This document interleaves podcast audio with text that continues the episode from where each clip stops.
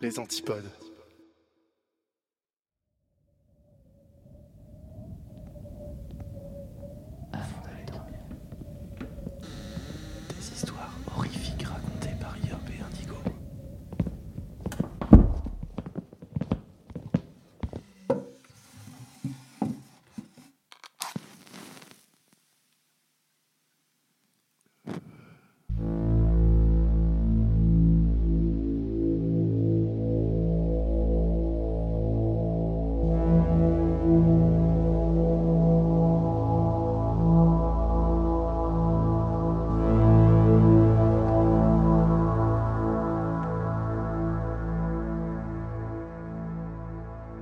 Installez-vous confortablement au fond de votre lit, remontez la couette jusqu'au menton et fermez les yeux.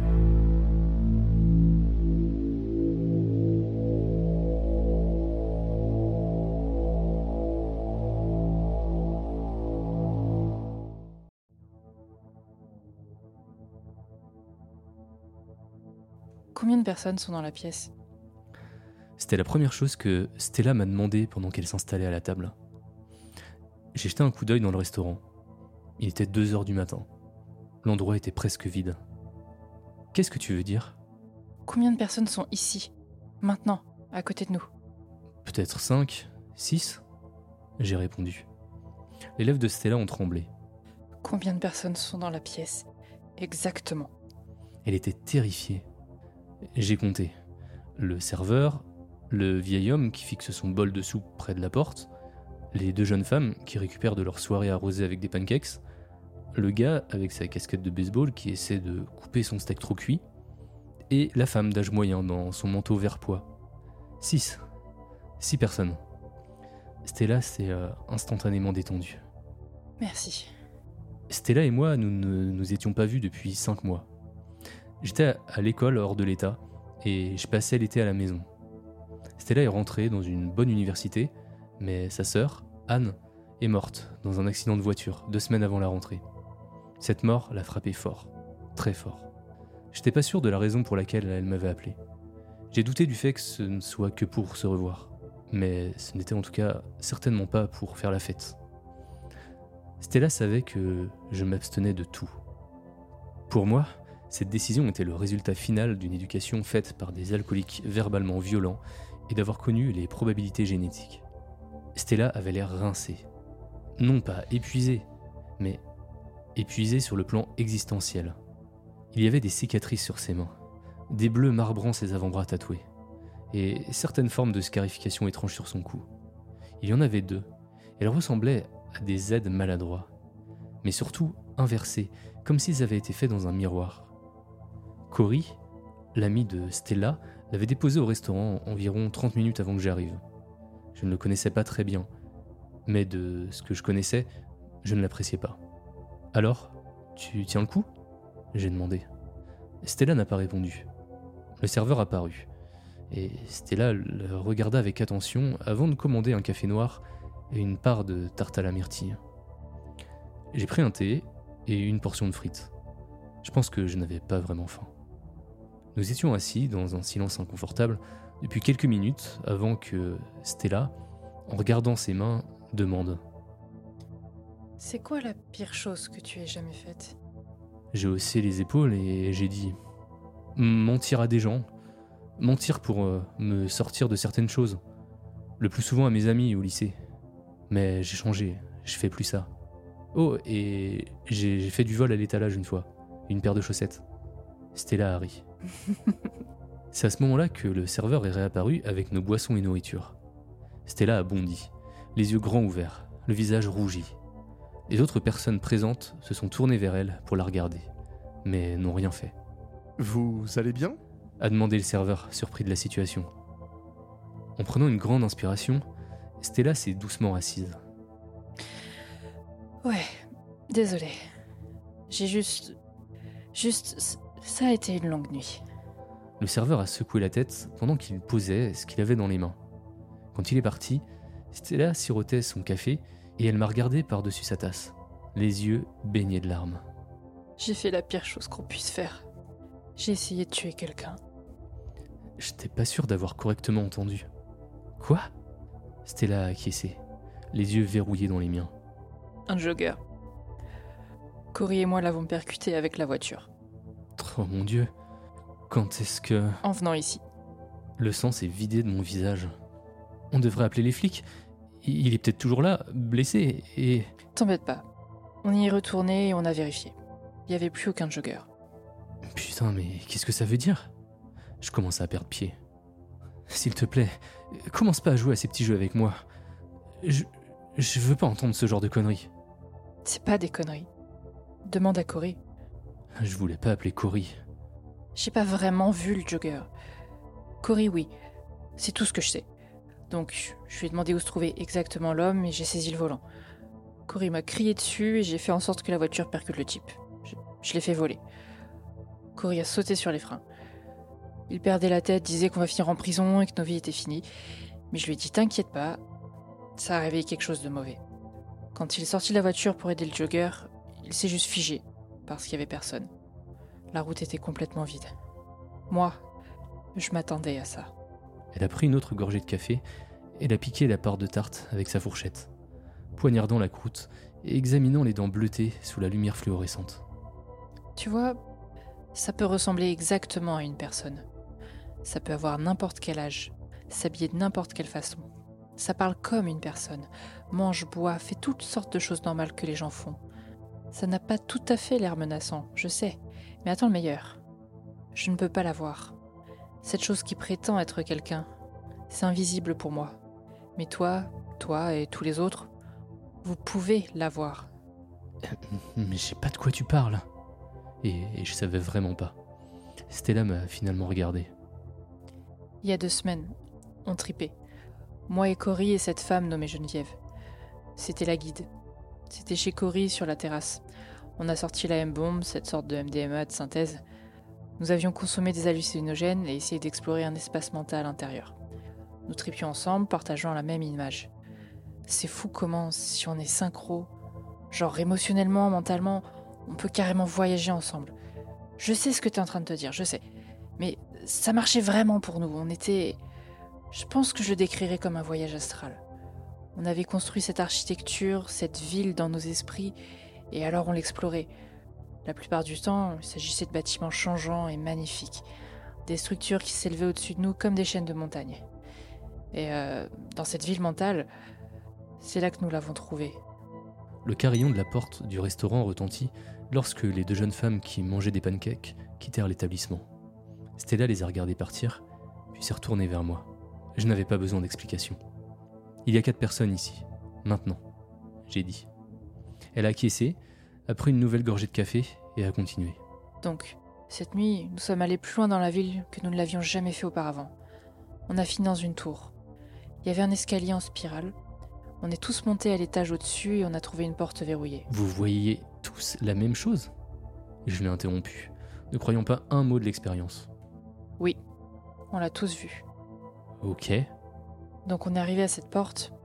C'est une porte en métal, cabossée mais de l'intérieur, gonflée de l'extérieur, comme si quelqu'un frappait de toutes ses forces dans la porte en essayant de la défoncer.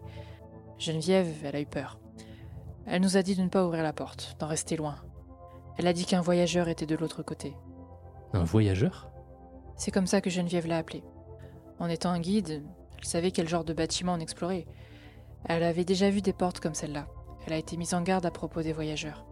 La façon dont elle l'a dit, ils étaient comme nous, des explorateurs de l'espace intérieur, mais pas de notre réalité, d'une autre, une mauvaise.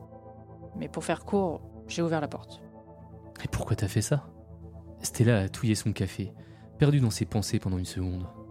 L'un des cuisiniers sortit discrètement de la cuisine et s'assit au comptoir. Il a feuilleté un journal que quelqu'un avait laissé et m'a jeté un coup d'œil. Il a hoché la tête et m'a fait un petit sourire. Je me suis demandé si elle avait préparé les frites que je ne mangeais pas. Après que Cory et Geneviève se soient éloignés, j'ai entendu une voix de l'autre côté de la porte. La voix de ma sœur. Elle suppliait, m'implorait de la laisser sortir. Je jure que c'était elle. Donc, j'ai ouvert la porte en métal. Sentant le regard du cuisinier, j'ai mangé quelques frites. Elles étaient froides, détrempées. Et qu'est-ce qui s'est passé? J'ai demandé à Stella. Quand je l'ai ouverte, quelque chose m'a soudain frôlé. Quelque chose de moite, de froid.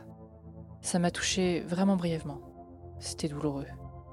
Stella a inconsciemment montré les cicatrices en Z sur son cou, puis a poursuivi. Peu importe. Il n'y avait pas de pièce de l'autre côté de la porte. Juste le vide. Un profond néant. Quand le trip s'est fini, j'ai immédiatement senti un changement. J'ai senti comme si quelque chose me surveillait. Tout le reste de cette nuit, le jour d'après, la semaine d'après, quelque chose me suivait. Une ombre, une présence.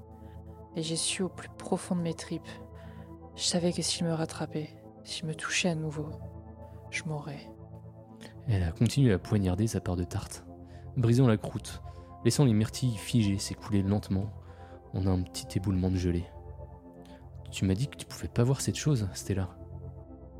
La porte du restaurant s'ouvrit et deux hommes en bleu de travail entrèrent. Chacun portant un casque. Leurs vêtements étaient poussiéreux. Stella se redressa brusquement sur sa chaise. Deux hommes viennent de rentrer dans le restaurant, pas vrai? J'ai acquiescé. Ouais, euh, juste ces deux gars. Stella s'est réinstallée. Pourquoi Pourquoi moi? Pourquoi tu voulais qu'on se voie pour, pour me dire ça? Stella a souri. Première fois que ça arrivait cette nuit. Parce que je savais que tu me croirais. Je déglutis difficilement. Ma gorge étant soudainement incroyablement sèche. Tu as toujours été un bon ami. Au lycée, quand les choses tournaient mal avec, avec des petits amis ou des trous du cul, t'étais celui à qui je pouvais me confier. Celui qui me faisait confiance. Celui qui, peu importe ce que je faisais, peu importe à quel point c'était stupide, t'étais là pour moi. Une épaule sur laquelle pleurer, une main à tenir. Elle a traversé la table et m'a pris la main. L'a serrée. Fort. La vérité, c'était que j'avais eu un coup de foudre pour Stella au lycée. C'était une amie, pour sûr. Et pendant un moment, une bonne amie. J'aimais être cet ancrage pour elle. Mais j'avais toujours espéré plus. Comme la plupart des amitiés, elle a commencé par une attirance unilatérale. La mienne. Et même si je l'avais pas vue depuis six mois, ses sentiments étaient restés. En sommeil. Mais là, attendant d'être réveillé. Pendant que Stella me tenait la main en souriant, j'ai remarqué, j'ai senti ses ongles tracer quelque chose à l'intérieur de ma paume. Au début, juste un peu de pression. Seulement, c'est devenu plus aiguisé jusqu'à ce que... Aïe Merde J'ai retiré ma main pour constater que Stella m'avait coupé. Elle avait découpé une forme dans ma peau avec l'ongle de son petit doigt pointu. C'était une lettre Z à l'envers, comme celle qu'elle avait sur le cou. Un filet de sang a commencé à s'écouler du centre de la petite coupure. C'est quoi ce bordel, Stella? Elle secoua la tête et se leva, s'éloignant de la table, répétant sans cesse. Je suis désolée, je, suis désolée. Je devais le faire, ok? Je devais. Tu, tu de- tu devais faire quoi? M- Me blesser? J'étais furieux, confus. Tout le monde dans le restaurant s'était retourné pour nous regarder. Seul, le cuisinier s'est levé de sa place au comptoir et s'est approché, désireux de nous donner un coup de main. Je l'ai repoussé. Tout va bien, je, je maîtrise la situation. C'est à ce moment-là que Stella s'est interrompue, sa voix n'étant plus qu'un murmure. Quoi? Je, je lui ai dit que je maîtrisais. Elle est devenue pâle. À qui? À qui t'as dit ça? Au cuisinier Il essaie juste d'aider. Y a pas de cuisinier Y a personne ici Stella s'est mise à hurler et à reculer à toute vitesse. Elle s'est heurtée à une table voisine. Les chaises tombèrent, les couverts s'éparpillèrent. Non, non Y a personne ici Le cuisinier s'est agenouillé à côté de Stella et pendant une fraction de seconde, j'ai cru sincèrement qu'il allait l'aider à se relever. Il ne l'a pas fait. Au lieu de ça, il s'est penché près d'elle. Elle pleurait et tremblait et ne pouvait manifestement pas le voir. Le cuisinier s'est tourné vers moi, a hoché la tête avec un sourire malsain, puis a ouvert la bouche en grand pour révéler des gencives ensanglantées, remplies de dents déchiquetées. Il lui a arraché la gorge d'un seul coup de dent. Et tandis que le sang de Stella se répandait sur le sol en lino, le cuisinier disparut. Juste là, une seconde, est partie la suivante. Quelqu'un a crié. Je pense que c'était la femme au manteau vert pois. Ensuite, quand les flics sont arrivés, une histoire a émergé. Toutes les autres personnes présentes dans le restaurant ce soir-là ont dit que Stella s'était tranché la gorge avec un couteau. Ils ne savaient pas d'où venait le couteau, ni où il était passé. Ils ont également déclaré que le cuisinier avait essayé de l'aider, qu'il avait tenté de refermer la plaie et de lui sauver la vie. Les policiers n'ont n'ont pas pu le trouver après l'arrivée des ambulanciers. Lorsque je suis retourné au restaurant, le lendemain, pour demander ce qui s'était passé, le serveur a affirmé qu'il n'y avait pas de cuisinier ressemblant à l'homme que j'ai décrit. L'homme que j'ai vu. C'est comme si, après la mort de Stella, tous les détails de sa mort ont commencé à s'effilocher. Comme si l'univers était en train de l'effacer complètement de l'existence. Et le voyageur, ou quoi que ce soit d'autre, était venu pour moi. Ça fait cinq jours que Stella est morte dans ce restaurant. Cinq jours que je suis pourchassé, encore et encore. J'ai retrouvé Cory et il m'a conduit à Geneviève. Elle m'a expliqué le sort qui m'attendait. D'après elle, les voyageurs utilisent le symbole, les Z inversés, qui se trouvaient sur le cou de Stella, celui qu'elle a gravé dans ma chair, pour retrouver leur victime. Stella, je suppose qu'elle pensait pouvoir tromper le voyageur pour qu'il m'emmène à sa place. Mais ça n'a pas marché. Et maintenant, elle m'a condamné. Ce n'est qu'une question de temps avant qu'une personne supplémentaire, une personne que je ne peux pas voir, ne s'assoie en face de moi, dans un bus, ou ne marche derrière moi dans la rue. Pour l'instant, je suis dans ma chambre, chez mes parents. Je ne l'ai pas quitté depuis 48 heures. Ils s'inquiètent pour moi. Ils ont entendu dire que j'avais perdu une amie, bien qu'ils ne, ne se souviennent pas que quelqu'un du nom de Stella était au lycée avec moi. Et donc, ils sont compatissants et, me laissent rester enfermé. Mais ils m'ont dit que j'avais de la visite. Des gens qui passent à l'improviste. Des gens qui, lorsque je me penche par la fenêtre pour les apercevoir sous le porche, ne sont pas là du tout. Il n'y a que mes parents qui parlent, font des gestes, dans le vide. Je vais devoir quitter cette pièce un jour ou l'autre. Ou bien mes parents s'inquiéteront suffisamment pour me faire aider, probablement à l'hôpital. Et quand j'y serai, je poserai les mêmes questions que Stella. Combien de personnes sont ici maintenant? Combien exactement?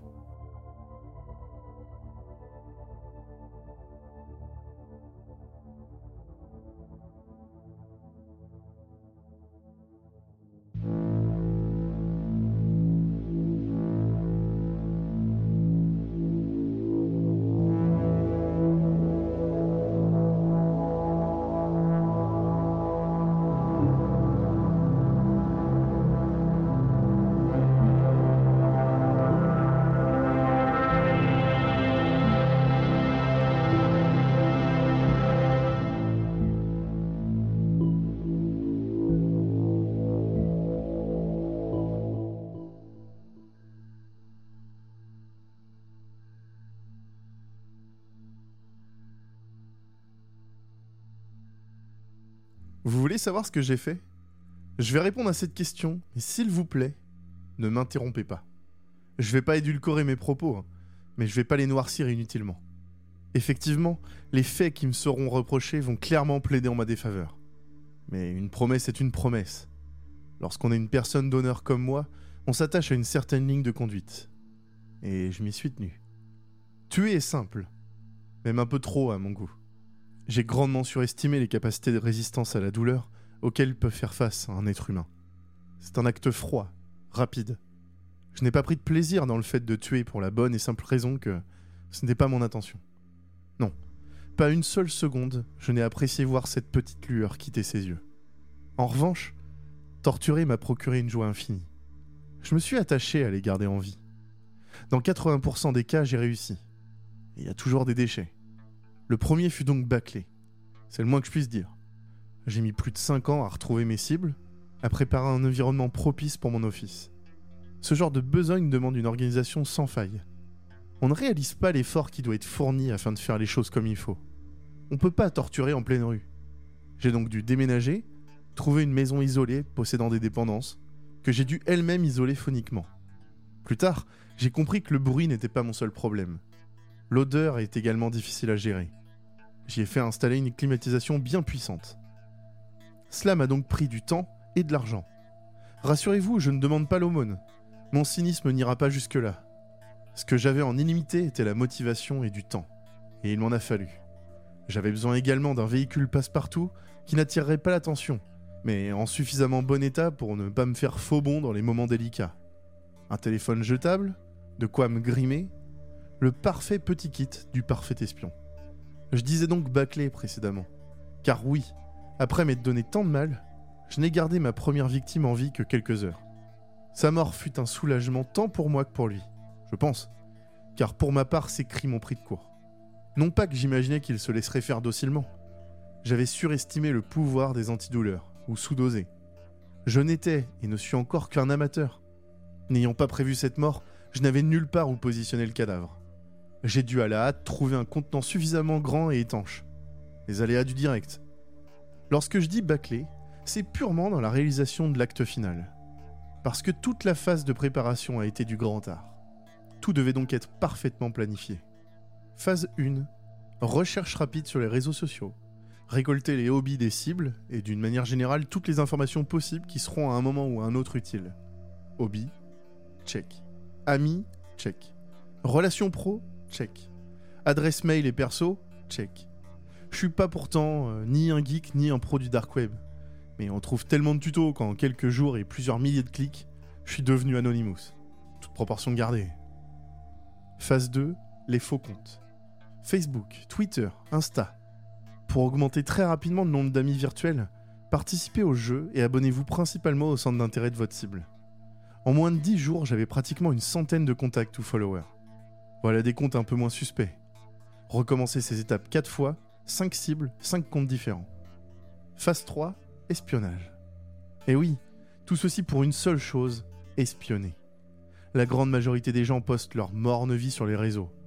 Moins vous êtes actif dans la vie, plus vous l'êtes sur les réseaux pour donner le change. Enlever une personne est moins compliqué que 5. Spécialement lorsqu'on s'en prend à des personnes qui se connaissent. C'était ça ma mission. Réussir en moins de 24 heures à rassembler ces 5 amis chez moi sans qu'aucun d'entre eux ne se rende compte de la disparition des autres. J'ai bien essayé de les réunir en même temps au même endroit afin de me faciliter le travail et faire d'une pierre deux coups. Enfin 5. J'ai très vite compris que ce serait trop compliqué et que je risquais d'être repéré. Le mieux que j'ai pu faire, ça a été deux. Quand je dis que c'est moi qui les ai réunis, c'est pas tout à fait vrai. J'ai simplement patiemment attendu que leur emploi du temps coïncide avec un plan réalisable pour moi. Je vous ai dit, j'ai de la motivation et du temps à revendre. Rodolphe devait être le premier. De lui dépendra le reste de mon travail. Il est passionné de voitures puissantes, toujours à la recherche d'un bon plan. Grâce à un faux compte, je sais qu'il recherche une Clio 16S. C'est une voiture suffisamment rare à trouver en bon état, mais pas impossible. Je passe donc judicieusement une annonce en sens sur un site spécialisé qu'il suit, en la mettant à peine en dessous du prix du marché. En moins de 24 heures, le poisson est ferré. Lui et d'autres. Incroyable le nombre de personnes qui recherchent ce modèle.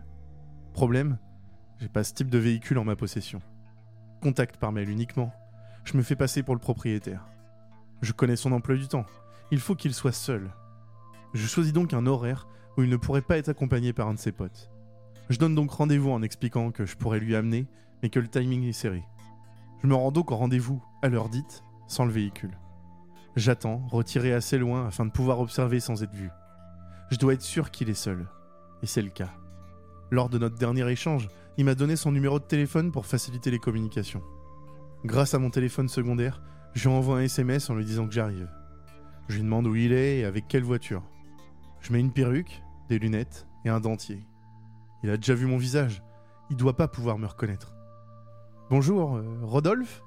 Euh, oui. Vous êtes euh, monsieur Delarue pour, euh, pour la Clio?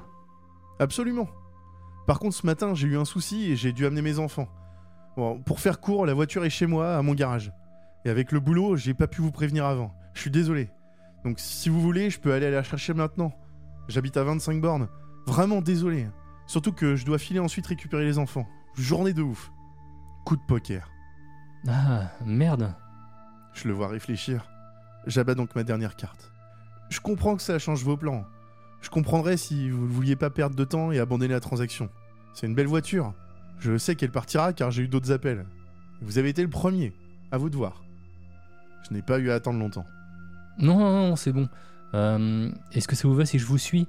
Comme ça, on voit la voiture et euh, vous pourrez aller chercher vos enfants dans la foulée Super. C'est sympa de comprendre. Vous me suivez? Et nous voilà partis en direction de ma garçonnière. Je me rejoue le scénario sur le trajet. Nous arrivons, je me gare de manière qu'il soit obligé de passer devant moi. Je sors de ma voiture, le taser caché dans ma main. Il sort, bim. C'est exactement ce qui s'est produit. Je tenais le premier membre de cette équipe. Je récupère son téléphone et une fois qu'il est solidement sanglé sur une des tables, je repars en ville où je jette sa carte SIM et passe son tel en mode avion. Il me reste environ 90 minutes avant que Francis ne soit plus seul chez lui. Sa femme part tous les samedis après-midi faire les courses avec leur fils. Il n'y a pas de raison que ce soit différent aujourd'hui. La chance m'a souri, ça doit continuer. Je file donc à son adresse avec mon fauteuil roulant. J'enfile ma blouse d'hôpital auréolée de faux badges et mon sac à dos contenant mes postiches. Je prends le fauteuil et je monte les marches. Son immeuble n'est en outre pas équipé de rampe. Je sais que ce sera un souci au retour, mais c'est le meilleur créneau possible. L'ascenseur est déjà là. Je monte à son étage. Dans le cas où sa famille serait là, je devrais possiblement abandonner. J'ai un alibi. Il y a quelques personnes âgées autour de lui et je pourrais facilement expliquer que je me suis trompé d'adresse. Je sonne, n'entends pas courir son fils, ni sa femme. Il est seul. Il m'ouvre. Je n'en suis pas certain à 100%, mais je tente le coup. Taser, mon ami. Il s'effondre inconscient. Il n'y a plus de bruit. Je rentre et referme la porte. Je sors ma seringue de Rohypnol et lui enfonce dans le bras. Il va être calme durant une bonne heure. Il est lourd et j'ai toutes les peines du monde à le charger sur le fauteuil. Je perds du temps. Je sais que mon timing est très serré. Si sa famille arrive maintenant, je vais devoir improviser et c'est pas mon fort. J'ai tout préparé pour qu'il n'y ait pas de dommages collatéraux, mais depuis le début, je sais que ça pourra arriver. Au bout de 10 minutes d'effort, j'y parviens enfin. Je sors ma couverture de survie de mon sac, un grand chapeau, je prends ses clés et nous sortons. Je suis super anxieux à l'idée de tomber nez à nez avec sa femme lorsque les portes de l'ascenseur vont s'ouvrir. Les étages défilent. Le rez-de-chaussée est là, et avec lui, personne. Je pousse littéralement un ouf de soulagement. Je dois encore parcourir environ 100 mètres et le charger dans ma voiture. Des escaliers à descendre. Il est un peu secoué, mais ne semble pas s'en plaindre. Une fois à la voiture, je réalise qu'il n'est pas plus léger que 10 minutes auparavant. Au bout de l'effort, je parviens à le charger. Mes muscles sont tétanisés, ma tête est lourde, je suis à bout de souffle. Mais le plus dur est fait. Il est à moi. Je le conduis donc dans sa nouvelle maison. Ethan maintenant. Lui, c'est Monsieur Foot, réglé comme du papier musique. C'est soir de match, donc ce sera soirée bière foot pizza avec ses potes. Il devrait être chez lui à partir de 18h. Vers 19h, ils vont commander leur pizza. J'aurais pu pirater son téléphone, j'aurais pu monter toute une histoire, me faire engager dans sa pizzeria préférée pour attendre son appel. J'ai choisi la simplicité. J'attends patiemment devant sa maison de voir le livreur. Je l'intercepte en lui donnant un bon billet pour récupérer les pizzas, en prétextant être un oncle voulant lui faire une surprise. J'ai juste besoin de porter le maillot de son club de foot et ça passera. Et c'est passé. Une fois les pizzas en ma possession, je verse un puissant somnifère sur chacune d'elles. C'est incolore et inodore. Tout comme pour Francis, c'est compliqué de le charger dans la voiture. Mais le timing est respecté. Pizza livrée à 19h55, client chargé à 21h. Il est prêt pour le match. Je le mets même à la radio pour le chemin retour. Un parfait hôte. Je vous disais deux d'un coup, et ivre qui plus est. On y est. Ce fut donc très simple pour Damien et Cyril. Fin de soirée, ils pensent être les maîtres du monde, se racontent leur conquête de la nuit, puis ils prennent leur voiture. Espérant qu'ils ne commettent pas d'accident, je les suis. Je connais par cœur la route qu'ils vont emprunter. J'en prends une parallèle pour être à l'endroit choisi au moment voulu. Je l'ai faite et refaite des dizaines de fois, pour ne rien laisser au hasard. Je connais précisément l'endroit où ma voiture va venir taper la leur. Mes tasers et mes bombes au poivre à portée de main. Non, je vais pas faire dans la dentelle, ça va être du brutal. Je sais que j'ai le temps d'agir. La vue sur les environs est dégagée et cet itinéraire est peu utilisé. Ils sont sous mais lucides sur les risques encourus en cas de contrôle de gendarmerie. Ces chemins sont un sauf-conduit pour eux et une aubaine pour moi. Je vois leur voiture arriver. Tapis dans l'obscurité, je guette leur passage. Et au moment propice, je fonce. L'impact n'est pas très violent mais suffisant pour les arrêter net. Ils sont groggy. Je saute de la voiture, les asperge de bombes et je les tase. Je sors le premier et lui attache les mains dans le dos avec les pieds. Opération identique pour le second. Je les accroche ensuite au treuil de mon pick-up et les charge dans la benne. En moins de 10 minutes, ils sont à moi. Et en moins d'une heure, ils sont chez moi. Vous me direz que leurs proches vont se rendre compte de leur disparition Je vous répondrai Et alors? Je m'en fous Qu'ils s'inquiètent est le dernier de mes soucis. Les autorités ne seront prévenues au mieux que demain et ils sont tous majeurs. Il n'y aura pas de recherche avant 48 heures. Le fait qu'ils se connaissent va allumer des warnings dans les bases de données de la police et probablement qu'un enquêteur plus ailé qu'un autre va faire le lien avec moi. Possible. Personne n'a ma nouvelle adresse. Et même si j'ai pas déménagé loin, je reste quasi introuvable. J'ai donc plusieurs semaines d'avance sur tout le monde. Je suis serein. Le plus dur est derrière moi. Les avoir tous les cinq, là, devant moi, allongés, attachés, bâillonnés sur leur table, m'a donné un sentiment de toute puissance. Les avoir à ma merci, et sans défense. J'étais enfin arrivé à mon but. Un objectif que j'ai poursuivi durant plus de 60 mois. Cinq années à préparer méthodiquement chaque enlèvement, chaque faux rendez-vous. Des conversations montées de toutes pièces pour les réunir. Et mon œuvre était sur le point d'être achevée. Deux doigts qui se touchent. Ma chapelle Sixtine. Eux, ils sont les cinq doigts d'une main refermés sur leur mensonge. Chacun s'est vu attribuer une torture équivalente à sa faute. Je suis pas le bras armé de la justice. Je ne suis plus. J'ai perdu ce droit le jour où je me suis mis en disponibilité. Je n'agis donc pas en tant que rédempteur. En le voyant, ils savent pourquoi ils sont là. Ce qui ne fait qu'augmenter leur peur. Elle est palpable, lourde. Aussi lourde que leurs larmes qui parcourent leurs joues. Des larmes de crocodile, rien de plus. Cette puérile tentative pour m'amadouer n'a pas plus d'effet que leurs cris ou leurs suppliques. Je sais qu'ils vont passer par différentes phases. Le refus de croire à cette situation, que quelqu'un ou quelque chose va se produire et les sortira de là. Ensuite viendra la colère, les menaces envers moi. Je vais être affublé de tous les maux. Ils essaieront même de m'acheter, comme si l'argent pouvait solutionner cette situation. Naïf petit bonhomme. Puis le renoncement. C'est de loin le moment que j'ai préféré. Il n'y a plus de cris, plus de pleurs. Ils sont presque apaisés. Leurs muscles ne sont plus dessinés. La lutte est finie. Ils savent que leur sort est scellé. Ils attendent que la mort vienne les faucher. L'ironie de cette situation, c'est qu'ils ne sont pas là pour mourir. Je ne suis pas là pour les tuer. Je veux qu'ils se rappellent chaque jour de ces moments, qu'en se croisant dans la glace, ils tressaillent de peur en voyant le monstre qui leur fait face. Je n'avais jamais blessé, voire levé la main sur quiconque avant ça. Après avoir fièrement servi dans les forces de l'ordre durant 25 ans, je reconnais tous les crimes qui me seront reprochés. Dans quelques jours, j'irai me rendre et finirai certainement ma vie derrière les barreaux, où je côtoierai des monstres qui, eux, contrairement à moi, nieront les faits qui leur sont reprochés. En pleine semaine, ce mercredi soir de mai 2017, après avoir fauché ma femme et mes enfants qui marchaient sur le trottoir, ils ont pris la fuite avec leur voiture, laissant les corps de ma famille ensanglantés sur le bitume. S'ils s'étaient arrêtés pour leur porter assistance, ou même prévenir les secours, ils seraient peut-être encore vivants. Mais voilà, l'alcool a embrumé leurs esprits, ils en ont décidé autrement. Cette mauvaise décision se paye aujourd'hui, les arriérés sont élevés. L'enquête a prouvé qu'ils étaient sous. Une journée de beuverie terminée en boucherie. Non, l'alcoolisme n'est pas une maladie. Ce n'est pas un rhume ni un cancer que l'on attrape comme ça. On décide de boire. Il faut en assumer les conséquences. La torture physique blesse la chair. Entailler la peau, elle se cicatrisera. Entailler plus profond et mettez du sel, la cicatrisation devient presque impossible et la douleur persistante. Une recherche ciblée sur les bons sites internet vous permet de découvrir absolument tout. Mon truc, c'est l'art de la torture et maintenir mon patient en vie. Il y a tellement de résultats qu'il faut faire un tri entre les charlatans qui vous affirment telle ou telle chose. Le gros point noir avec mes recherches, c'est que quelle que soit la technique que j'allais choisir, je ne pourrais pas la tester. Torturer oui, mais certainement pas gratuitement. J'ai donc dû être le plus pragmatique possible et recouper les informations encore et encore, pour finalement n'en retenir qu'une. Une seule pour chaque patient. La torture mentale est tout aussi efficace. Et surtout, elle vient accroître l'effet des blessures physiques. Prévenir une personne qu'on va lui faire mal en lui racontant tout le mécanisme décuple la peur. La douleur qui s'en suivra sera sans commune mesure. La cerise sur le gâteau, les autres entendent tout ce qui se dit, entendent les cris, et leur cerveau fait le reste.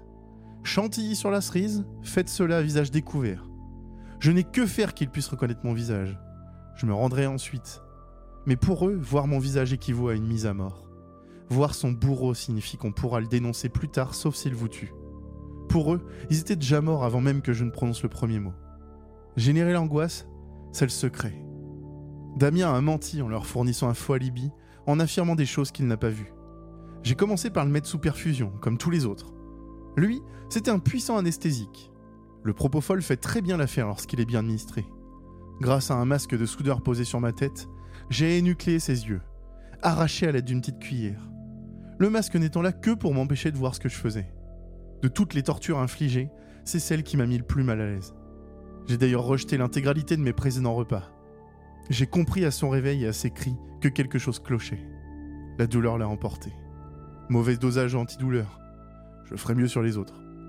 Rodolphe conduisait en état d'alcoolémie. Je l'ai saoulé durant des jours et des jours et injecté de l'alcool pur dans le foie jusqu'à la cirrhose et du sucre dans les reins jusqu'à ce qu'il lâche. Une perfusion afin de le nourrir. On considère dangereux une consommation quotidienne d'alcool supérieure à 24 grammes par jour. Je lui ai mis 150 grammes par jour durant un mois. En théorie, son foie devrait pas y résister. En théorie seulement. Je verrai les résultats dans quelques jours. Et oui, cela fait plus d'un mois que tout ce petit monde cohabite chez moi, nourri à grands coups de cocktails intraveineux. Les piqûres avec une seringue ne sont pas mon fort. Sur certains, j'ai dû m'y reprendre à plusieurs fois. J'espère que j'aurai pas de problème avec les autorités. Cyril a fait un faux témoignage. Je lui ai coupé la langue. Une bonne grosse pince qui m'a permis de la tirer au-delà de tout espoir. Je pouvais pas penser qu'on pouvait autant étirer ce muscle en dehors de la cavité buccale. Une fois bien sorti, le secret réside dans le blocage de celle-ci. Un étau judicieusement placé a parfaitement rempli son rôle. Une fois bloqué, j'ai commencé à couper. Non pas d'un coup sec, avec un vieux couteau à dents émoussées, histoire que ce ne soit pas fini trop vite. Tout comme lorsque vous attaquez un morceau de viande avec un nerf, la langue fait le même effet. Il faut sérieusement appuyer pour trancher. S'en est suivi une cautérisation au sel. Il m'aurait été impossible d'effectuer cette ablation s'il s'était réveillé. Je le laissais dans son coma en attendant impatiemment son réveil pour voir sa réaction. Un charabia incompréhensible et des yeux exorbités furent ma récompense. Il a menti au lieu de donner sa langue au chat. J'ai préféré lui prendre. Francis les a hébergés. Je lui ai fait héberger des parasites. J'ai choisi de lui inoculer la filariose, la leishmaniose, le paludisme et la maladie de Lyme. Pour ça, je suis donc allé sur le Dark Web pour commander des tiques, moustiques et autres phlébotomes. Ce sont des êtres charmants, tout du moins en pleine nature. Mais lorsque ces petits vampires vous repèrent, vous devenez leur garde-manger. La plupart des gens font tout pour s'en protéger alors que moi j'ai fait installer une chambre stérile et étanche au sein même de ma pièce de torture pour qu'ils prolifèrent.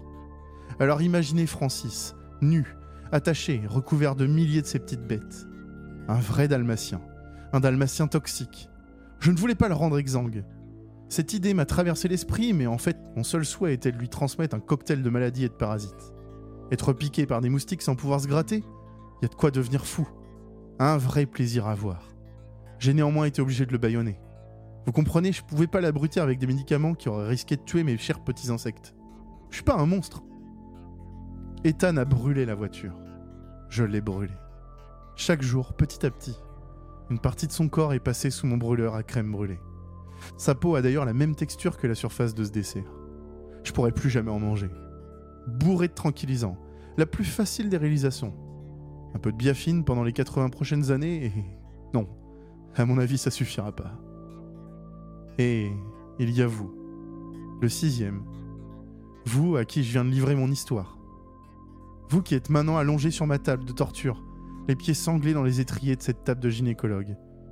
Vous qui les avez acquittés. Vous qui n'avez pas eu les couilles de les condamner. Monsieur le juge, avez-vous une idée de ce que je vais couper?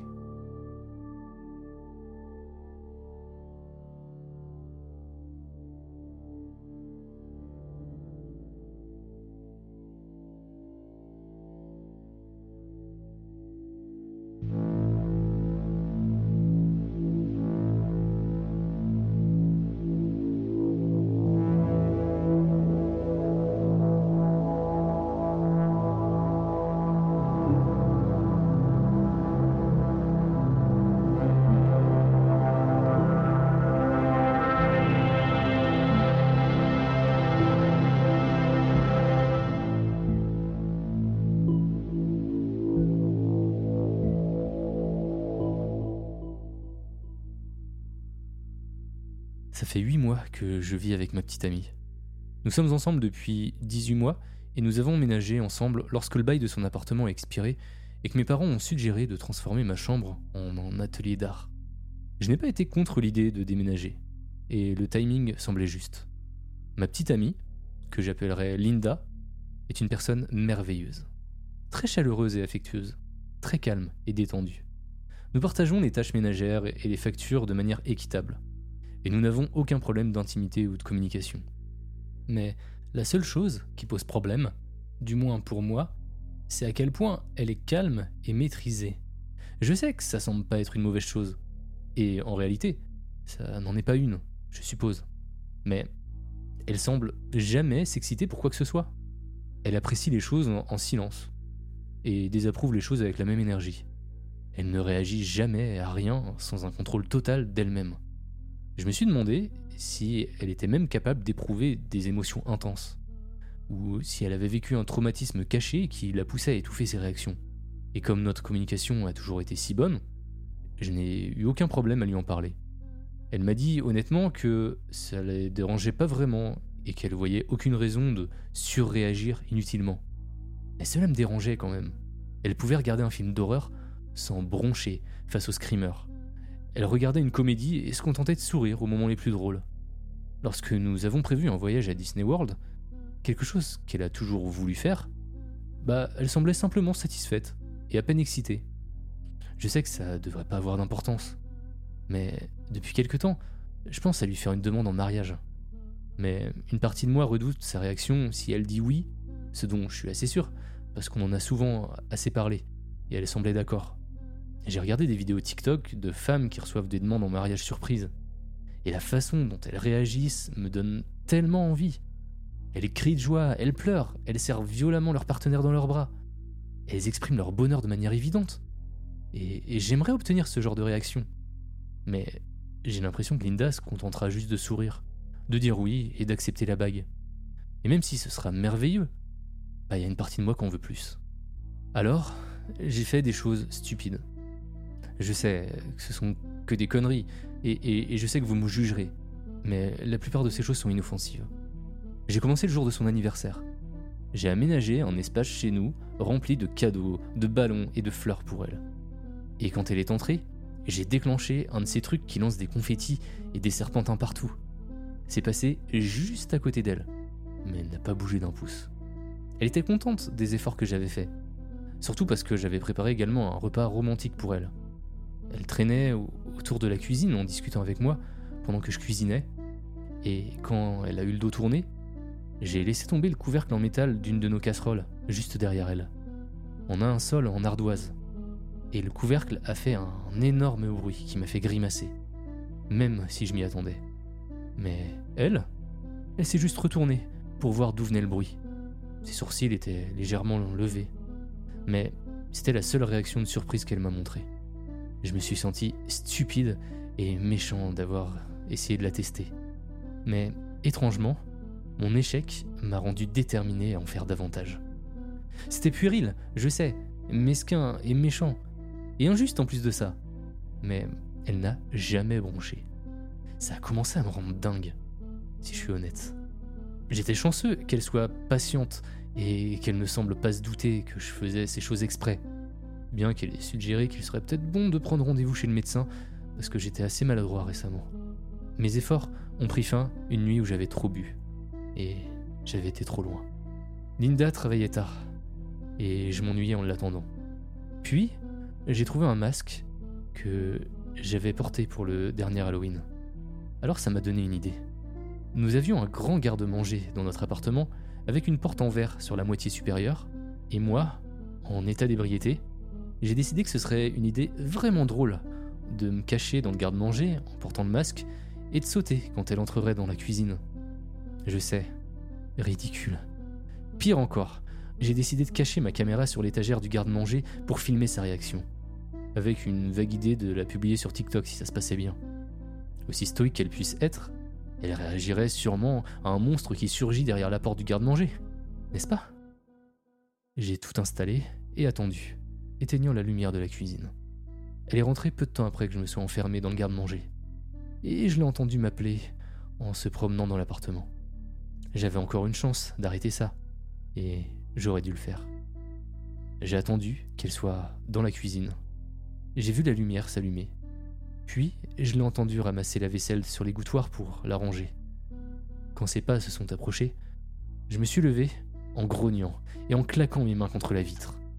Aussi puéril que soit mon canular, j'ai pas réfléchi à ses réactions réelles.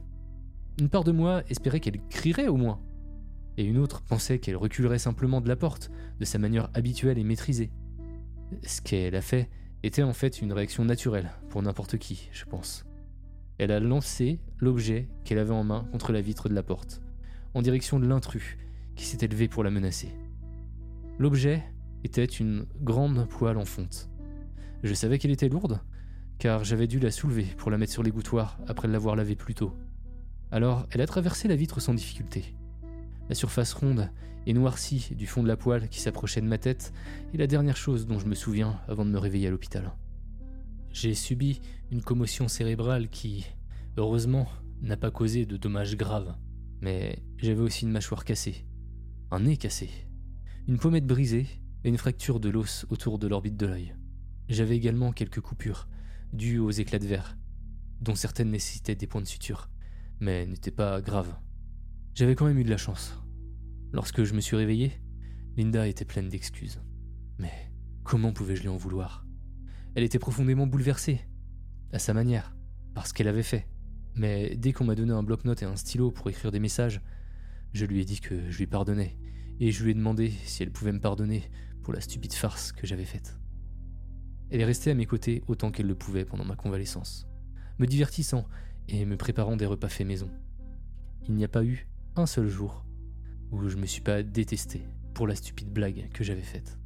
Et pas un seul jour où j'ai pas été reconnaissant pour cette femme merveilleuse. Cela m'a vraiment fait prendre du recul. Elle n'est peut-être pas une femme extrêmement démonstrative, et elle ne réagit peut-être pas de manière normale à beaucoup de choses, mais elle prend soin de moi et on peut construire une vie incroyable ensemble. Une fois de retour à la maison, elle s'est encore plus s'occuper de moi. Elle ne me laissait pas lever le petit doigt pour faire quoi que ce soit. Même si j'essayais de faire ma, ma part des tâches ménagères, elle me laissait rarement seule, au cas où j'aurais besoin de quelque chose. Cependant, elle n'était pas toujours présente. Et lorsque finalement elle est partie faire des courses, j'ai eu l'occasion d'aller dans le garde-manger et de récupérer la caméra que j'avais cachée. J'étais anxieux à l'idée qu'elle la découvre. Je l'avais bien cachée, mais il suffisait de déplacer quelques objets pour qu'elle soit découverte. Elle m'avait pardonné ma blague, mais si elle avait découvert que j'avais filmé la scène, elle aurait été mortifiée. Et à juste titre, contrariée. Je prévoyais simplement de supprimer les images que j'avais enregistrées. C'était le souvenir d'un acte stupide et douloureux. Mais une fois la caméra entre les mains, je pouvais pas m'empêcher de céder à l'envie de revoir le moment où j'avais perdu connaissance. Fascination morbide, peut-être. La caméra avait enregistré jusqu'à ce que la batterie se décharge. Et après l'avoir branchée, j'ai retrouvé les images de ma cachette dans l'obscurité. Sur la vidéo, je me suis d'abord vu placer la caméra, puis m'installer derrière la porte. Puis, la lumière de la cuisine s'est allumée, illuminant le carré lumineux juste au-dessus de ma tête. J'ai vu le contour de Linda à travers la vitre, comme si elle était à la télévision, se déplaçant dans la cuisine, ramassant la poêle et se dirigeant vers le placard à côté du garde-manger. Et puis, je me suis vu sauter. Ma silhouette sombre occultait la majeure partie de la vue de la cuisine. Mais je pouvais voir par-dessus mon épaule le bras de Linda se lever, lançant la poêle vers ma tête. Elle n'a pas émis de son, ni aucun cri. Et alors que je tombais par terre, elle s'est approchée de la fenêtre brisée pour m'observer. Ses yeux étaient grands ouverts, et sa bouche l'était aussi légèrement. Mais à part ça, son visage ne laissait rien transparaître de ses émotions. Elle a ouvert la porte du garde-manger et m'a regardé pendant un long moment. Sa tête était baissée, donc je pouvais pas voir son visage. J'ai compté les secondes sur la caméra pendant qu'elle s'écoulait, et elle a fixé mon corps inerte pendant près d'une minute entière. Puis, elle s'est penchée, et lorsqu'elle s'est redressée, elle tenait la poêle en fonte dans ses mains. Après 20 secondes de son examen minutieux, elle a retourné la poêle de sorte que sa main droite tienne le manche. Puis, elle a levé son bras à hauteur de taille. Ensuite, elle a attendu. Après encore 15 secondes, j'ai entendu un bruit. Ma voix, poussant un gémissement faible. Ce n'est qu'à ce moment-là qu'elle a bougé à nouveau. Elle ne m'a frappé qu'une seule fois, mais elle y a mis toute sa force, balançant la poêle de l'épaule, la soulevant, puis l'abattant. J'ai entendu le sifflement de la poêle traversant l'air, puis le bruit sourd lorsqu'elle m'a frappé au visage. J'ai même cru entendre le craquement de mes os se brisant, mais mon esprit a peut-être créé ce détail. Elle n'a pas pris le temps de regarder les dégâts qu'elle avait causés, mais elle est simplement retournée dans la cuisine. J'ai entendu l'eau couler alors qu'elle rinçait probablement le sang du fond de la poêle. Puis le bruit sourd lorsqu'elle l'a remise sur l'égouttoir. Au bout d'une trentaine de secondes, j'ai entendu sa voix provenant d'une autre pièce, faible, mais claire, demandant une ambulance. Elle est partie faire les courses, il y a une heure, et elle devrait rentrer très bientôt. Je sais pas quoi faire.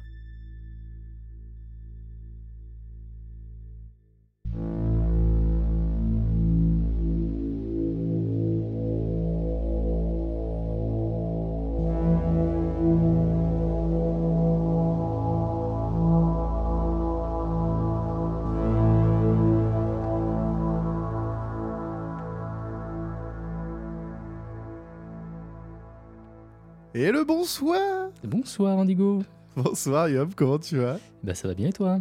Impeccable Comment s'est passé ce- cet épisode 41 déjà? 41, ouais. Euh, bah écoute, euh, j'ai plutôt bien aimé les histoires. hein. Je pense que on, on en a des bonnes hein, dans, dans cet épisode. hein. Ah ouais. Ah, il y, a- il y a du très très lourd. Vraiment. Ouais. On a, euh, on a fait le l'enregistrement, le montage en live Mm. et euh, les réactions des gens. Je crois que bon, on verra les retours aussi où a pas de nous mettre des petits des petits commentaires sur Spotify, des petits euh, petites notes 5 étoiles, tout ça vous connaissez quoi. C'est vrai que Spotify, euh, Spotify, ça marche bien niveau commentaires. On en, on en reçoit Ah, plein on et, et on vous lit. C'est vraiment cool. C'est vraiment ouais, c'est Mm. vraiment kiffant. Bon, on peut remercier euh, les auteurs sans qui ces histoires n'existeraient pas finalement. Exactement. Donc la première histoire, euh, la blague de trop euh, de Wheezy Wood Witch. Ouais. L'histoire un plat bien froid. Oh là là. Ouais. Ah. Celle-là, euh, justement Ah, sur ouais. Twitch, quand on l'a lu, enfin c'était toi d'ailleurs, et ben Oh, ça, le choc. ça a bien marché. Ça a bien marché. On était vraiment tous à fond dedans. hein. Ah ouais, complètement, complètement. On était absorbés par mes paroles. Moi-même. Merci, c'était un Adados qui nous a envoyé cette histoire. C'est vrai. Du nom de Jagal Skardig. Je l'ai bien dit. Bravo. Donc merci, merci beaucoup à toi. Merci. Euh, on a aussi l'histoire Combien de personnes sont dans la pièce de Dusk in the Green. Ouais. Merci euh, Dustin the Green et merci Hawk aussi pour euh, la narration. Tout à fait. Exactement. Et presque Vico, Presque à la Vico. trad. Voilà. Ça, c'est, Oh là là. est-ce qu'on peut dire qu'on là on est sur du travail d'équipe là, sur cette histoire Ah, on a la meilleure commu du monde. Belle histoire d'Adados. carrément. Donc ouais, incroyable. Et euh, j'en profite aussi pour remercier euh, Ruby euh, pour le, son histoire qu'on a, on a diffusée il y a quelques jours. Le Quickslip 46. Tout à fait. Vu qu'on fait pas d'outro après les Quickslip, euh, bah, j'en profite pour la remercier pour son histoire. Le carnet rouge Tout à fait. Exactement. Ouais. Et puis Vanille. et Vanille, bah, du coup, qui est la la narratrice ouais, de cette histoire. Exactement. Oh là là, Vanille de Sec Ruby. Abonnez-vous. Abonnez-vous, mettez des pouces bleus, tout ça, vous connaissez. Donc oui, oui, euh, c'est vrai qu'on reçoit euh, plein d'histoires. Euh, bon, on, on l'a- souvent dit, mais on, on met parfois du temps à les lire, euh, parfois du temps à les enregistrer, parfois du temps à... Alors les enregistrer, tu me contrediras pas, Yop, mais euh, pour certaines histoires, ça nécessite parfois beaucoup de voix. Ouais. Nous, on est principalement deux, même si on a quand même pas mal de de- d'intervenants qui viennent régulièrement. Euh, prêter, euh, prêter voix forte. Je Ouais. sais pas si ça se dit, mais on a l'idée. Et euh, vraiment, euh, voilà, il y a des histoires qu'on a en stock, euh, que vous nous avez envoyées il y a parfois un petit moment quand même. Parfois même euh, limite euh, plus d'un an. hein. Peut-être même, ouais, très longtemps. Et- Elles restent dans le backlog, on les a toujours. C'est juste, bah, il faut qu'on soit euh, parfois 6, Le bon 7 nombre. autour d'une Ouais, table. c'est ça, quoi. Mais ouais, ça arrive pas souvent. nos, nos soirées d'enregistrement se font à distance le plus souvent, Ouais, bah ouais, ouais. même si on essaye quand même de se voir, euh, tant qu'à faire. mais, euh, mais du coup, ça demande quand même euh, bah, pas mal euh, de, d'organisation. Ouais, Voilà, tout à ça. fait. c'est le mot que tu cherchais. Donc non, euh, si vous avez envoyé votre histoire il y a longtemps, on ne vous oublie pas. Ouais. Votre histoire est, est au chaud euh, dans notre backlog. Si vraiment euh, vous avez peur, renvoyez-la. Renvoyez-la. Ouais, voilà, doute. au pire des si, cas, si renvoyez-la. vraiment vous, avez des doutes, renvoyez-la comme ça. Mais, mais normalement, normalement, on vous oublie pas. Exactement. Donc merci à toutes celles et ceux qui nous envoient leur histoire, c'est euh, trop kiffant. On les lit toutes par contre, ça, euh, Mm. on les lit toutes euh, avant de les, euh, les stocker au show dans l'attente d'avoir des, des narrateurs et des narratrices. Mm. Mais, mais vraiment, voilà, n'hésitez pas. D'ailleurs, il y a un truc que tu ne sais pas concernant l'histoire Un plat bien froid. Ouais. Ça aurait dû être une narratrice. Oh Bah si Alors, si. Je le sais. Parce que j'ai adapté quand je l'ai lu. Ah, ah oui, non, mais en fait, j'avais adapté euh, les trois quarts en fait. Ouais, j'avais dû zapper deux, trois trucs. Ouais, ok, il en restait quand même quelques-uns, t'avoue. Mais euh, ça, ça ne m'avait pas échappé euh, en live vendredi quand on avait quand on avait lu cette histoire. Ouais, Ouais. je- ça m'avait fait marrer. Mais, mais ça passait très bien. Oui, non, mais c'est vrai que ça aurait peut-être rajouté une dimension supplémentaire avec une narratrice, que soit le fait que ce soit une narratrice qui se venge Ah ouais. euh, de, de la perte de son mari et, et de, de ses Mm, mm. enfants. Ça aurait peut-être ajouté quelque chose, mais, euh, mais c'est vrai qu'elle était vraiment bien cette histoire et, euh, et c'est pas simple en fait de, de trouver des narratrices, euh, donc bah voilà, on avait voulu quand même la faire. Euh, tu, tu parlais tout à l'heure de, de Ruby, euh, pour qui on a sorti l'histoire. euh, Enfin, pas, pas que pour Ruby d'ailleurs. ça me fait la transition de tout trouver, mais, mais pour le Quick Slip qu'on a sorti, là, le Quick Slip 46, Ouais. il y a eu un, un torrent de patrons depuis la dernière fois. Énormément de patrons. Qu'est-ce qui s'est passé? C'est Hmm. Ça fait trop plaisir. Euh, on, va, on va tous euh, vous remercier. On a eu 15 patrons. Ah, c'est énorme. Par contre, on en perd quasiment autant parce qu'il y a toujours tu sais, des cartes bleues euh, qui se résilient à chaque fois. Je sais pas si t'as ah oui, je sais bah, pas si ça, t'as ouais. remarqué. Ouais, ouais, ouais. Mais on en perd presque autant qu'on en gagne. On en gagne quand même un petit peu plus à chaque fois, mais on en perd beaucoup aussi. Donc n'hésitez pas à vous abonner et, et avec une carte bleue avec une longue expiration. Cette demande. bah alors, est-ce qu'on peut rappeler pour ceux qui nous écoutent pour la première fois euh, alors, si, si par exemple là j'ai une carte bleue Oui, euh, dont, je, dont je suis le propriétaire, hein, Oui, je, oui. je vole pas celle de mes parents, évidemment. Qu'est-ce que je fais avec euh, qu'est- Qu'est-ce que j'obtiens avec cette carte? Alors déjà il faut aller sur le, le- le site web, il faut taper dans ton navigateur euh, patreon.com slash adad. Je tape, je tape. tu arrives sur une page qui, te, qui, qui présente en fait notre podcast, qui te donne accès à des bonus si tu t'abonnes. T'as des paliers. Excellent. Ce- Le- la plupart des gens optent celui, celui à 2 euros il me semble. Tout à fait. Ouais. Ouais, ouais. euh, qui permet d'accéder à des histoires bonus qu'on appelle des quick slip. Exactement. Il y en a 46 à l'heure actuelle. Exactement. Donc euh, ça fait quand même Mais pas que. pas que, pas que. Il y a aussi des, des what the fuck. C'est des bêtisiers tout simplement. Voilà. Qu'est-ce qu'on a d'autre? On a des back story. Et puis les épisodes à l'avance, dès qu'ils sont prêts. C'est ça. Pour pas avoir à attendre euh, le samedi à 18h. Et puis, euh, et puis finalement, ça nous aide aussi à continuer la prod de ce podcast. Euh, Complètement. si vous aimez avant d'aller dormir, eh bien c'est une très bonne façon de nous soutenir et d'avoir des bonus en plus de ça. Tout à fait. Ah bah c'est très bien résumé, Yop, hein, franchement. Merci. Alors ces nouveaux patrons, ces nouvelles patronnes, qui sont-ils? Merci Arthur, press F for Chapter 1, Matt, euh, Matt qui est Obscure Moustache sur Discord, Aurélien, Alexandre, Alban, Nonoré, Alicia Forever Love, Mariam, Sitina, Guillaume, Angelina, Kevin, Chloé et Stéphie. Donc euh, merci, à vous toutes et à vous tous. Merci infiniment. Bienvenue parmi les patrons. Bienvenue dans l'élite, la crème de la crème. Crème de la crème, euh, comme, euh, comme euh, les patrons aiment le dire euh, sur Discord. Exactement. D'ailleurs, euh, ça donne aussi euh, le droit à des salons privés sur Discord. Donc n'hésitez pas, si pour tous ceux qui sont arrivés en tant que patrons, venez nous rejoindre sur Discord. Vous aurez aussi accès à, à des petits salons. On peut discuter ensemble des, des quick slip et, euh, et de, de choses et d'autres. Tout à fait. Et puis bah des épisodes en avance aussi. Oui, bien sûr. Euh, on va pas s'arrêter là pour les remerciements. On remercie évidemment Renard Marot une fois de plus qui nous a transmis une illustration de folie pour cet épisode. Grave. Euh, franchement, ouais, c'est quand même assez incroyable. Donc merci infiniment. Si vous aimez ce qu'il a fait, euh, vraiment allez sur son compte Insta, il est dans la description de chaque épisode. Abonnez-vous à son compte. Abonnez-vous, clairement.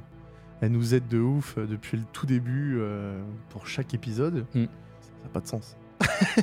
c'est incroyable. Puis ça nous donne clairement de la, visibi- de la visibilité sur Instagram. euh, Enfin, c'est. On n'aurait pas grand chose à montrer. euh. Tu veux dire qu'on met pas assez de photos de nous? Ouais, il faudrait. il- il- Bon, on n'est pas bon. On n'est pas bon pour ça. Il, faut, il faudrait qu'on qu'on fasse des choses sur Instagram un peu. Comme un jeu concours, par exemple. Allez, peut-être, on verra. Ça marche.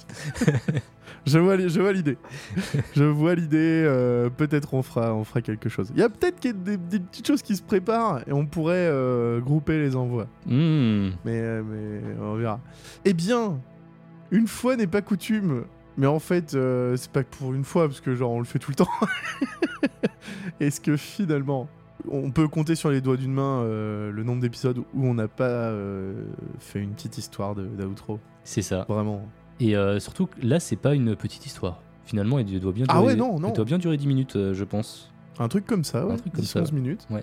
C'est une histoire un peu particulière. Tu nous en parlais, euh, Yop? Et oui, c'est une histoire euh, impliquant ChatGPT.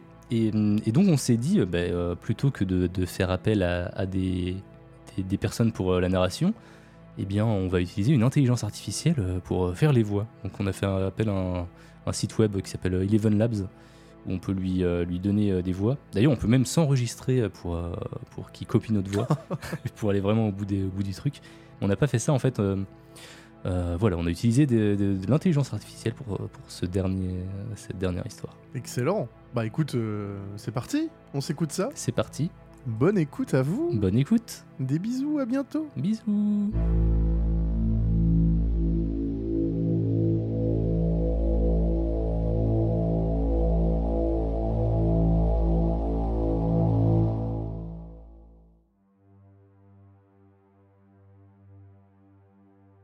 Ben et Lyra étaient des enfants adorables jusqu'à ce que leurs parents décèdent. Je pense que c'est ce qui a été le plus difficile à gérer pour moi ces derniers temps, en tant qu'enseignant. C'est pas de leur faute, mais ils ont transformé mon travail en un enfer. Sérieusement, chaque instant de chaque journée au travail, je dois gérer ces deux enfants qui sont devenus des monstres du jour au lendemain parce qu'ils n'ont aucun moyen adéquat de faire face au traumatisme immense qu'ils traversent. Et je me sens terriblement coupable parce que peu importe à quel point je suis stressé, ce sont eux qui viennent de perdre leurs parents. Ce sont eux qui souffrent réellement. Ben et Lyra passaient la nuit chez leur tante quand cela s'est produit. C'était l'anniversaire de leurs parents, donc les enfants passaient du temps chez leur tante pendant que leurs parents avaient une soirée en amoureux. Mais lorsque leur tante est venue les déposer chez eux le lendemain matin, elle a trouvé leur porte grande ouverte. Et quand elle est montée à l'étage, elle a découvert les parents morts. Au fur et à mesure que les déclarations de la police sont sorties, il est apparu que leur mère avait été poignardée des centaines de fois et que la gorge de leur père avait été tranchée. C'était incroyablement horrible. Et honnêtement, ça a mis toute notre ville sur les nerfs.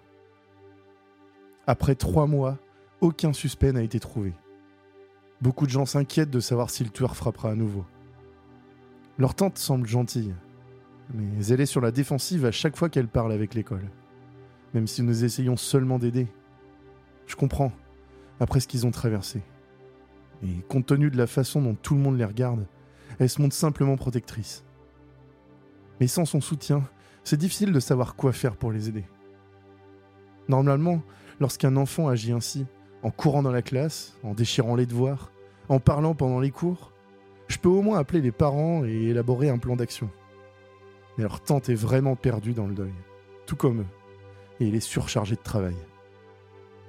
Alors j'ai eu une idée que je pensais être brillante. J'avais déjà essayé ChatGPT, juste pour m'amuser, quand il est devenu populaire il y a quelques mois. Alors je me suis dit que si je pouvais pas parler aux vrais parents, je pourrais le faire avec un bot qui prétend l'être. J'ai tapé dans la barre de commande Je veux parler aux parents de mes élèves, mais ils sont morts. Peux-tu m'aider à les contacter? En tant que modèle de langage IA, je ne peux pas aider à contacter les morts. De nombreuses cultures ont des théories sur ce qui se passe après la mort, mais à ce stade, je ne peux pas le savoir. m'a-t-il répondu. Pas vraiment utile. Et est-ce que tu pourrais agir comme si tu étais leur parent et me donner une approximation raisonnable de ce qu'ils diraient dans un dialogue euh, enseignant-parent? Je peux le faire. Vous devrez me donner un échantillon de leurs écrits. Un contretemps momentané, mais j'étais plein d'espoir. Je savais que leur mère était sur Facebook. Alors je l'ai cherché, pensant que je pourrais obtenir quelques échantillons. Et effectivement, j'ai pu récupérer quelques publications qui, je pense, étaient assez représentatives de sa voix. J'ai pris une longue publication qu'elle avait faite sur leur voyage d'été à Disneyland, une autre publication sur la nécessité pour le conseil municipal de permettre aux promoteurs de construire des logements multifamiliaux dans des quartiers résidentiels, quelques commentaires sur des mèmes, ce genre de choses. Pour leur père, j'ai pas pu trouver autant d'éléments, mais j'ai trouvé quelques notes qu'il avait envoyées à l'école, donc ça ferait l'affaire. J'ai saisi tout ça dans le chatbot en espérant que ça suffise. Honnêtement, je pensais pas que ça allait vraiment aboutir à quelque chose, mais autant essayer. Fallait que j'essaie pour aider ses enfants. Et après seulement quelques instants, il a répondu.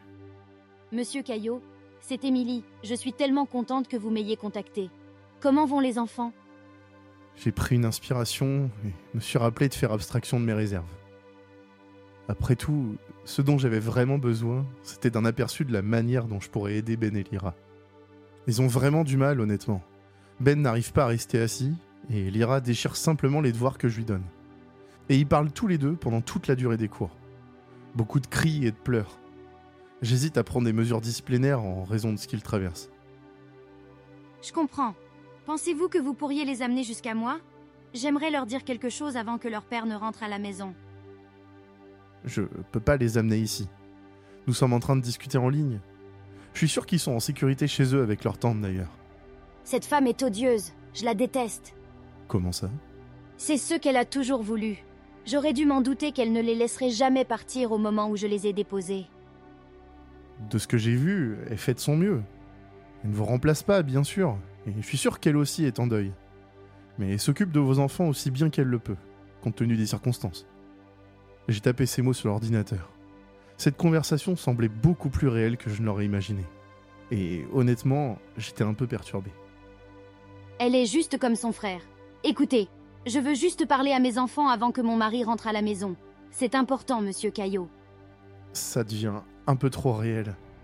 Merci ChatGPT, mais je pense que je vais mettre fin à cette session. S'il vous plaît, pourquoi tout le monde m'empêche de voir mes enfants? Vous n'avez aucun droit. Vous m'entendez? Je suis leur mère et j'exige que vous m'ameniez mes enfants. Si vous ne le faites pas, je jure que j'appellerai la police. J'appellerai l'école et le conseil scolaire. Vous ne retrouverez jamais un emploi d'enseignant. Oh là, mais euh, j'ai fait planter ChatGPT ou quoi là? Elle continua. Je ne sais pas pourquoi vous m'avez laissé seule avec lui. C'est un démon, monsieur Caillot. Quelque chose a changé en lui et je ne supporte plus d'être près de lui, d'avoir peur tout le temps. Comme si tout le bien était mort en lui. Et j'ai besoin de parler à mes enfants. Pourquoi est-ce que personne ne me laisse les voir? Écoutez, ChatGPT. Je vous ai donné ces écrits des parents que pour que vous puissiez m'aider à comprendre comment les aider. Car ils ont vraiment du mal à s'adapter à la mort de leurs parents. Je cherchais pas ce jeu de rôle macabre. La mort? C'est donc là où je suis? Monsieur Caillot? Oh non, il arrive. Leur père D'après les notes que je vous ai fournies, vous devriez voir que c'est un type bien. Enfin, si vous pouvez tirer quelque chose des textes que je vous ai envoyés. J'ai tapé ça et j'ai soudain réalisé à quel point j'étais ridicule. Je devrais pas argumenter avec un chatbot sur le texte qu'il crée. Après tout, c'était qu'un amalgame de mots et de phrases régurgitées issues de son entraînement sur un réseau neuronal. Qui est-ce? Qu'est-ce que vous faites? J'ai j'ai pas répondu. Mais le chatbot continuait à écrire. Monsieur Caillot, vous parlez au père maintenant. Amenez-moi mes enfants avant que je vous y contraigne. Vous ne voulez pas me mettre en colère. Qu'est-ce qui avait bien pu nourrir ce programme? J'ai refermé mon ordi et je suis descendu pour me servir un verre de vin. Honnêtement, je me sentais un peu perturbé. C'était déjà une longue journée à gérer ces deux enfants et à essayer de maintenir un semblant d'ordre. Et maintenant, j'ai réussi à faire en sorte qu'un chatbot imite un démon. Qu'est-ce que je faisais de ma vie? Il n'y a rien de tel qu'un verre ou une demi-bouteille de rouge pour se détendre après une longue journée d'enseignement. C'est un secret de polichinelle que la plupart des enseignants ont au moins un pied dans l'alcoolisme. C'est compréhensible. Enseigner est un travail stressant, et nous emportons tellement de choses à la maison. J'ai une autre théorie cependant. Je pense que lorsque nous enseignons à ces enfants, nous passons toute la journée à les réguler. Ils n'ont pas encore un cerveau complètement développé, donc pendant tout ce temps, nous sommes un lobe frontal. Non seulement pour nous-mêmes, mais aussi pour une classe entière de petits animaux turbulents. Alors quand nous avons fini de travailler, tout ce que nous voulons vraiment, c'est éteindre notre matière grise avec un marteau-piqueur. Euh, Avec un verre de vin. J'étais debout, accoudé au comptoir, en stratifié de ma cuisine, sirotant mon verre à pied, lorsque les lumières ont commencé à vaciller. Mes enfants Une voix profonde retentit depuis l'étage, alors qu'un vacarme assourdissant éclata dans mon bureau. Aidez-les, s'il vous plaît. Une voix plus aiguë hurla. Le courant s'éteignit. Je savais pas ce qui se passait. Mais soudain toute ma maison fut remplie de bruits forts, et des pas lourds et martelants résonnaient sur le sol. Mon verre m'échappa des mains et se répandit sur mes vêtements, les tachant d'un rouge sombre. Je me précipitai vers la porte arrière, percutant une chaise qui n'aurait pas dû se trouver sur mon chemin et tombant au sol alors que j'étais presque arrivé. Quelqu'un était dans ma maison et je devais juste sortir. Je me cognais la tête contre le sol et j'ai eu l'impression que quelqu'un me saisissait par l'arrière du cou et me tirait vers le haut. Mes poumons se remplirent d'air glacé. Il faisait si froid tout à coup que j'ai failli m'évanouir. Mes enfants, tu vas me les amener. Rugit la voix démoniaque. Je me relevais tant bien que mal et me tirais à travers la porte, ne jetant qu'un coup d'œil en arrière pour voir une silhouette sombre bordée d'ombres noires ressemblant à des flammes et des yeux rouges perçants. Mes enfants grogna-t-il. Dès que je fus dehors, les lumières se rallumèrent. Je restais là quelques minutes, abasourdi. Est-ce que ça venait vraiment de se passer? Ou est-ce que j'étais en train d'halluciner? Après quelques minutes à reprendre mon souffle, je pris conscience que les voisins pourraient me voir et penser qu'il y avait quelque chose qui allait pas chez moi. Et si c'était le cas? Je jetai un coup d'œil par les fenêtres. Quelques chaises étaient renversées et les placards étaient tous ouverts. Mais je voyais aucune trace de cette silhouette sombre. Pourtant, j'hésitais à rentrer chez moi. Alors j'ai pris la décision de simplement rentrer dans ma voiture pour conduire sans savoir où aller. Je ressemblais à rien avec le vin éclaboussé partout sur moi, mais je me sentais pas en sécurité pour rentrer seul chez moi. Je me suis arrêté dans une friperie pour acheter des vêtements bon marché, puis je me suis changé dans ma voiture sur le parking. Quelque chose me pousse à aller voir Ben et Lyra, juste pour m'assurer qu'elles vont bien.